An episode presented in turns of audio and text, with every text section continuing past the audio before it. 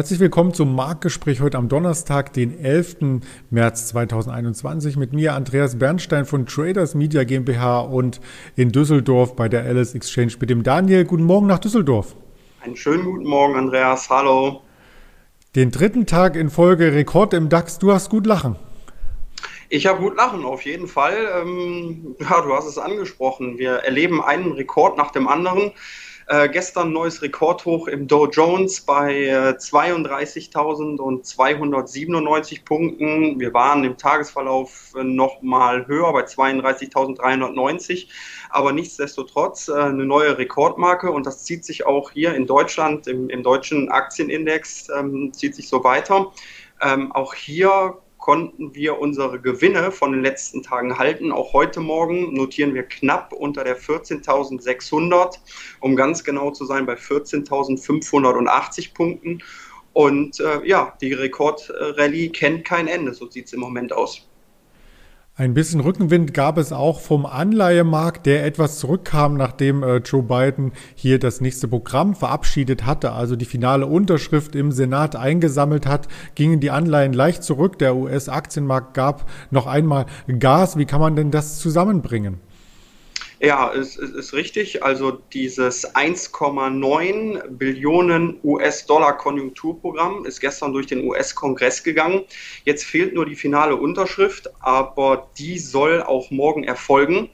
Ähm, dann hatten wir noch ganz interessant die US-Verbraucherpreise.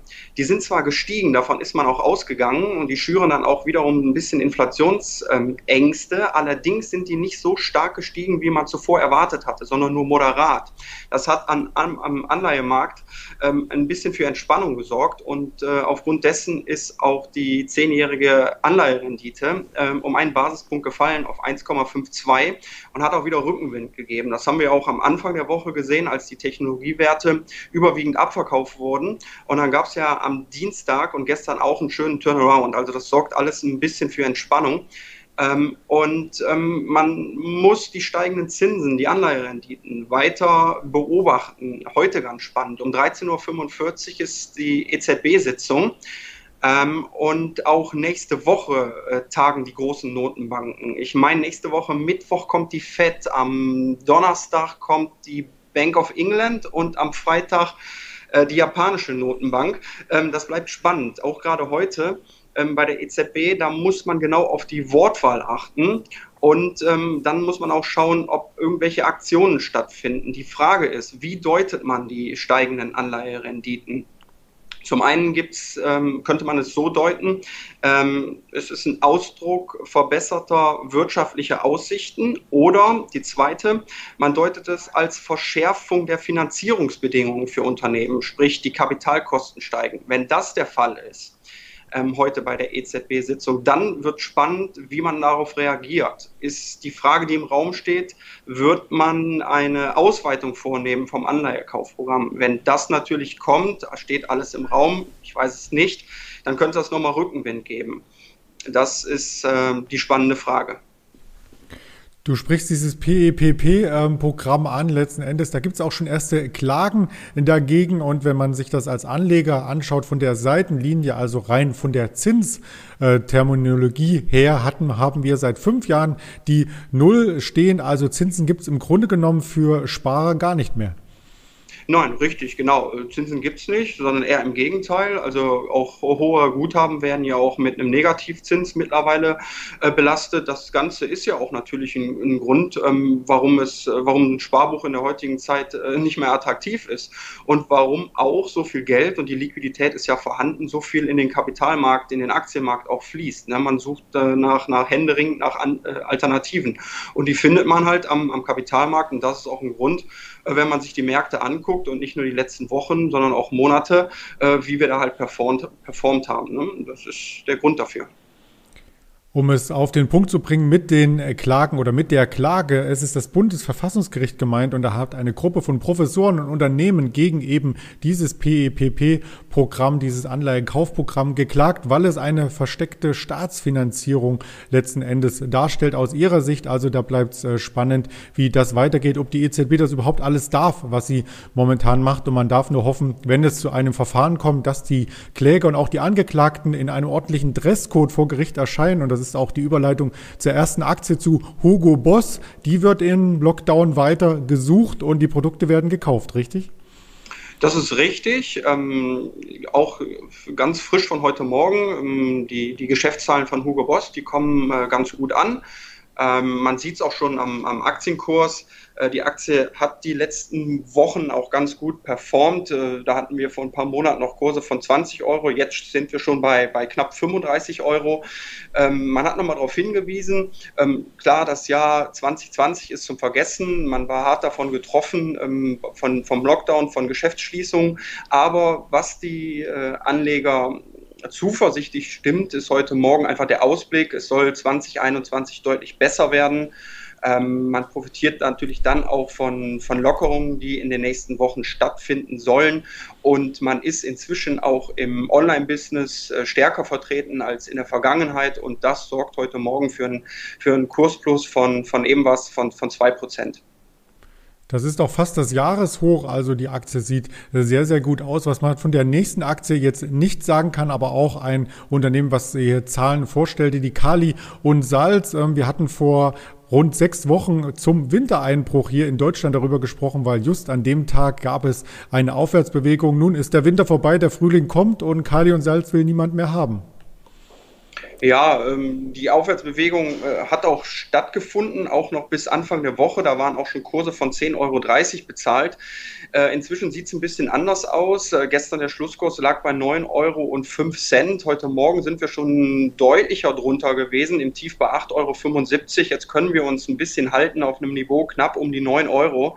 Knapp drunter auch heute Morgen Kali- und Salz-Geschäftszahlen. Die werden vom Markt nicht ganz so gut aufgenommen. Man hat die Dividende gestrichen, aber aber da muss man natürlich auch darauf hinweisen, die Dividende äh, 2020 war in Anführungsstrichen auch nur bei 4 Cent. Jetzt hat man sie komplett gestrichen. Ähm, man wandelt sich im Moment, ähm, wie der Name schon sagt, Kali und Salz. Ähm, in Zukunft wird äh, das Salzgeschäft einen kleineren Betrag ausmachen. Ähm, es ist zwar noch keine äh, finale Unterschrift erfolgt, aber man verkauft das amerikanische Salzgeschäft ähm, und möchte sich, ähm, möchte sich mehr auf das äh, Kali-Dünger-Geschäft ähm, konzentrieren. Das ist allerdings natürlich schwankungsanfälliger als das, als das Salzgeschäft. Und da hat man auch heute Morgen gesagt, dass die Kali-Preise sich nicht in dem Maße erholt haben, wie man ursprünglich erwartet hat. Äh, dieses gesamte Paket sorgt halt heute Morgen ein wenig für Ernüchterung.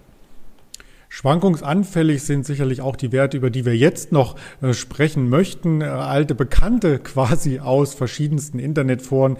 Und der erste Wert wäre hier die GameStop. Da gab es im Vorfeld auch, bevor du quasi den Grund für den Kursaufstieg hier verkündest, ähm, Gespräche oder quasi ähm, Fragen an die BaFin, an das Thema EU-Verbot ungedeckter Leerverkäufe. Und da hat die Bundesregierung ganz klar dazu gesagt, ähm, dass, oder die BaFin hat gesagt, dass das Verbot der Bundesregierung bei diesen Aktien nicht gilt. Also hier dürfen auch ungedeckte Leerverkäufe getätigt werden. Das ist sicherlich ein Punkt, warum solche Aktien volatiler sind als andere. Aber was ist denn genau bei GameStop gestern schon wieder passiert? Und äh, genau das hatte ich erwartet, Andreas, die Frage. Ähm, und ich muss dir ehrlich gesagt gestehen, ich kann es dir nicht sagen. Also diesen, diesen einen äh, fundamentalen Grund oder News habe ich nicht sehen können zum Unternehmen. Ähm, ist ja eine Aktie, die begleitet uns jetzt schon so ein bisschen länger. Und ähm, ja, sie bleibt einfach, würde ich mal sagen, äh, Spielball der Spekulanten. Ähm, wir hatten ja häufig darauf hingewiesen, auch diese Fehde ähm, der Kleinaktionäre und der Hedgefonds.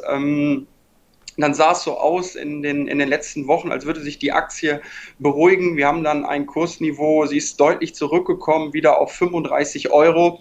Ja, und jetzt, äh, wenn man die 35 Euro ähm, noch in Erinnerung hat, dann reibt man sich auch äh, in den letzten Tagen wieder die Augen. Ähm, ja, es gab ein fulminantes Comeback, möchte ich mal sagen. Gerade gestern sehr volatil die Aktie. Ähm, ich nenne einfach mal ein paar Zahlen. Wir hatten ein Tief von 161,90, ein Hoch von 20,30 und einen Schlusskurs von 222,70. Also es war, würde ich mal sagen, für jeden etwas dabei. Ne? Ähm, man hat eine außergewöhnlich hohe Volatilität und auch zieht sich auch heute Morgen wieder so weiter. Wir haben aktuell auch wieder einen Aufschlag von 13 Euro. Ähm, ja, was Fundamentales, um auf die Ausgangsfrage zurückzukehren, ähm, habe ich nicht mitgebracht, aber ich wollte es trotzdem nicht unerwähnt lassen, diese Volatilität.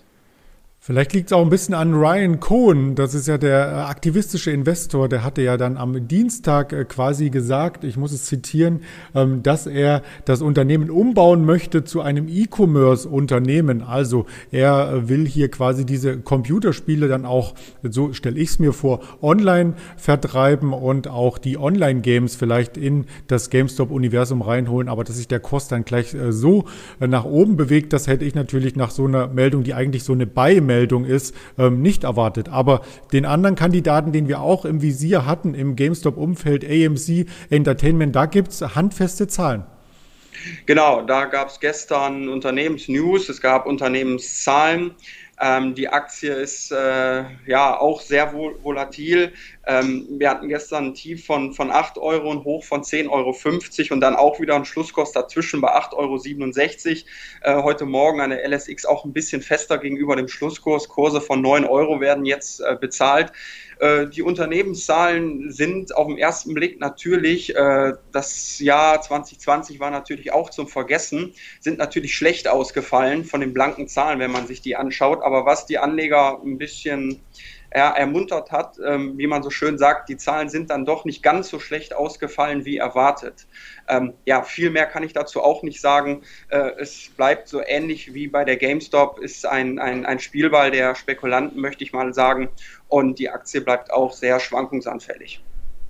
Und wer hier diese Informationen zu den Aktien noch einmal Revue passieren lassen möchte, wir hatten nämlich dazu zwei Sondersendungen mit dem Henry, der ist eingeladen, noch einmal im Archiv von YouTube, äh, Twitter, Facebook, Instagram nachzuschauen oder sich das Ganze einfach während der Autofahrt oder der Gartenarbeit anzuhören. Auf Spotify, dieser Apple Podcast, all die Möglichkeiten bietet die Alice Exchange und wir bieten jetzt dem Daniel Raum für seine Arbeit, indem wir vielen Dank sagen und einen erfolgreichen Handelstag wünschen. Danke dir auch. Tschüss. Und wir hören uns gerne auch am Nachmittag noch einmal zu meinem Blick auf den Markt und zu einer Aktie, die ich hier herauspicken werde. Insofern bleiben Sie erfolgreich und gesund. Bis dahin, Ihr Andreas Bernstein von Traders Media GmbH für die LS Exchange.